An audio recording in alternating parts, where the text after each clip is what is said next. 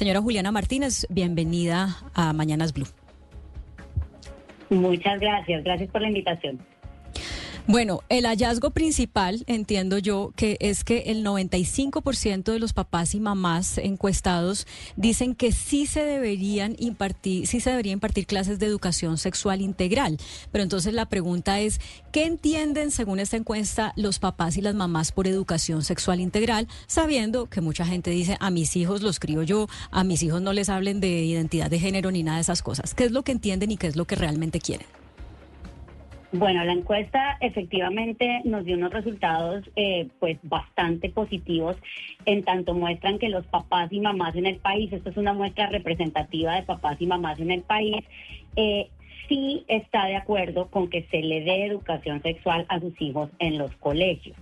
Ahora, eh, precisamente teníamos la misma pregunta que mencionas de, bueno, pero ¿eso qué quiere decir? Entonces lo que hicimos fue hacer un listado de 13 temas y preguntarles a los papás y mamás si estarían dispuestos o si les parece bien que esos temas específicos se enseñen.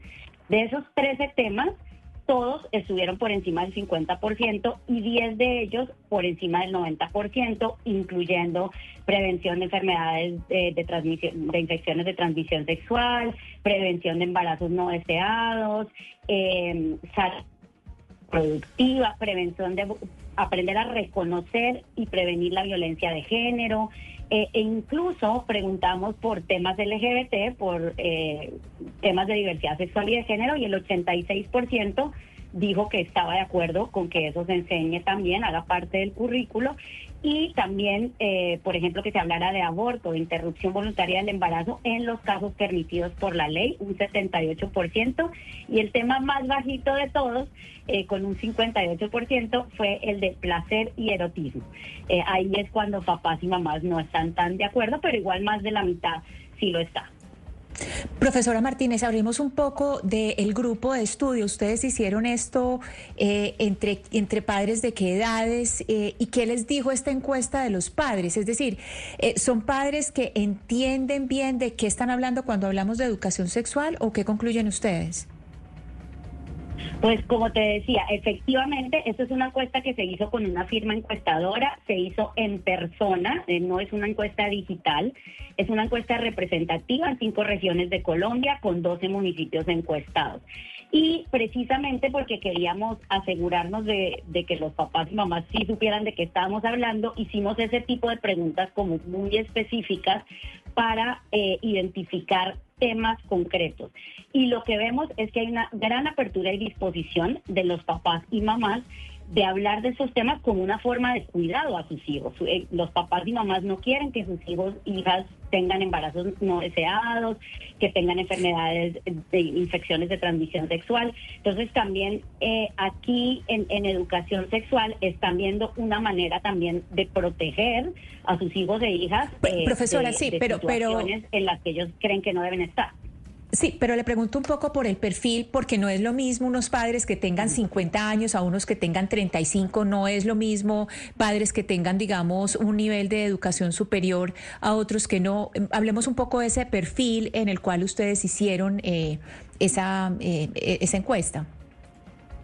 Mira, tenemos papás desde menores de 25 años hasta mayores de 55 años, entonces el, el, el rango de edad es bastante grande y sí vemos diferencias entre los papás más jóvenes, los papás y mamás más jóvenes y los papás y mamás mayores de 55 años. Eh, tenemos también eh, diferencias que podemos ver entre las afiliaciones religiosas. Entonces, los papás y mamás católicos eh, están más abiertos que los papás y mamás cristianos a muchos de estos temas. Tenemos los seis estratos de, que hay en el país, personas que tienen hasta maestrías y personas que no han terminado su, educación formal ni siquiera en primaria. Entonces tenemos como un rango muy amplio y lo que determinó la encuesta es que, los, que esto es consistente con lo que dicen otras encuestas en todo el mundo, que es que los, las tres características individuales que más eh, determinan la apertura a estos temas son el género, las mujeres en general son más abiertas, eh, la edad, y lo vemos clarísimo, papás de 55 años eh, menos abiertos que los menores, que, que los que llegan hasta 25 años, y la afiliación religiosa. Entonces, si cruzamos por esos tres factores, vemos diferencias. Eh, quisiera saber qué sigue para ustedes después de esto, porque ya con estas cifras uno se preguntaría, bueno, entonces hay que volver a hacer una cartilla o hay que desempolvar esa cartilla de la que yo estaba hablando al principio. Eh, y se lo pregunto por qué, porque hay, una parte de los resultados de la encuesta que indican eh, que el 90% de los papás y las mamás encuestadas están de acuerdo con que la población LGTBIQ debería tener los mismos derechos que toda la población.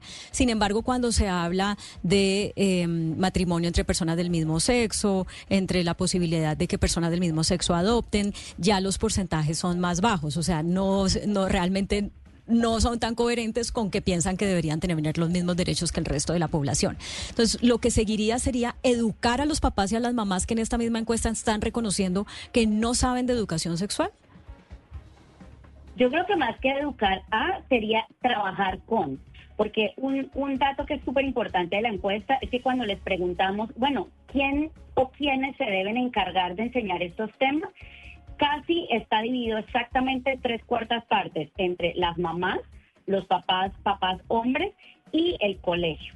Entonces, los papás y mamás nos están diciendo que ven la educación sexual de sus hijos y la educación en general como, una como un trabajo compartido entre las familias y los colegios. Entonces, yo creo que eso es fundamental. Los papás y mamás quieren hacer parte y tenemos que trabajar con ellos para, eh, pues, para lograr una educación sexual de calidad. Y como tú misma dices, digamos, el, el 9 de 10 están de acuerdo con que las personas LGBT deben tener los mismos derechos pero el 58% apoya el matrimonio igualitario. Entonces ahí hay una caída importante.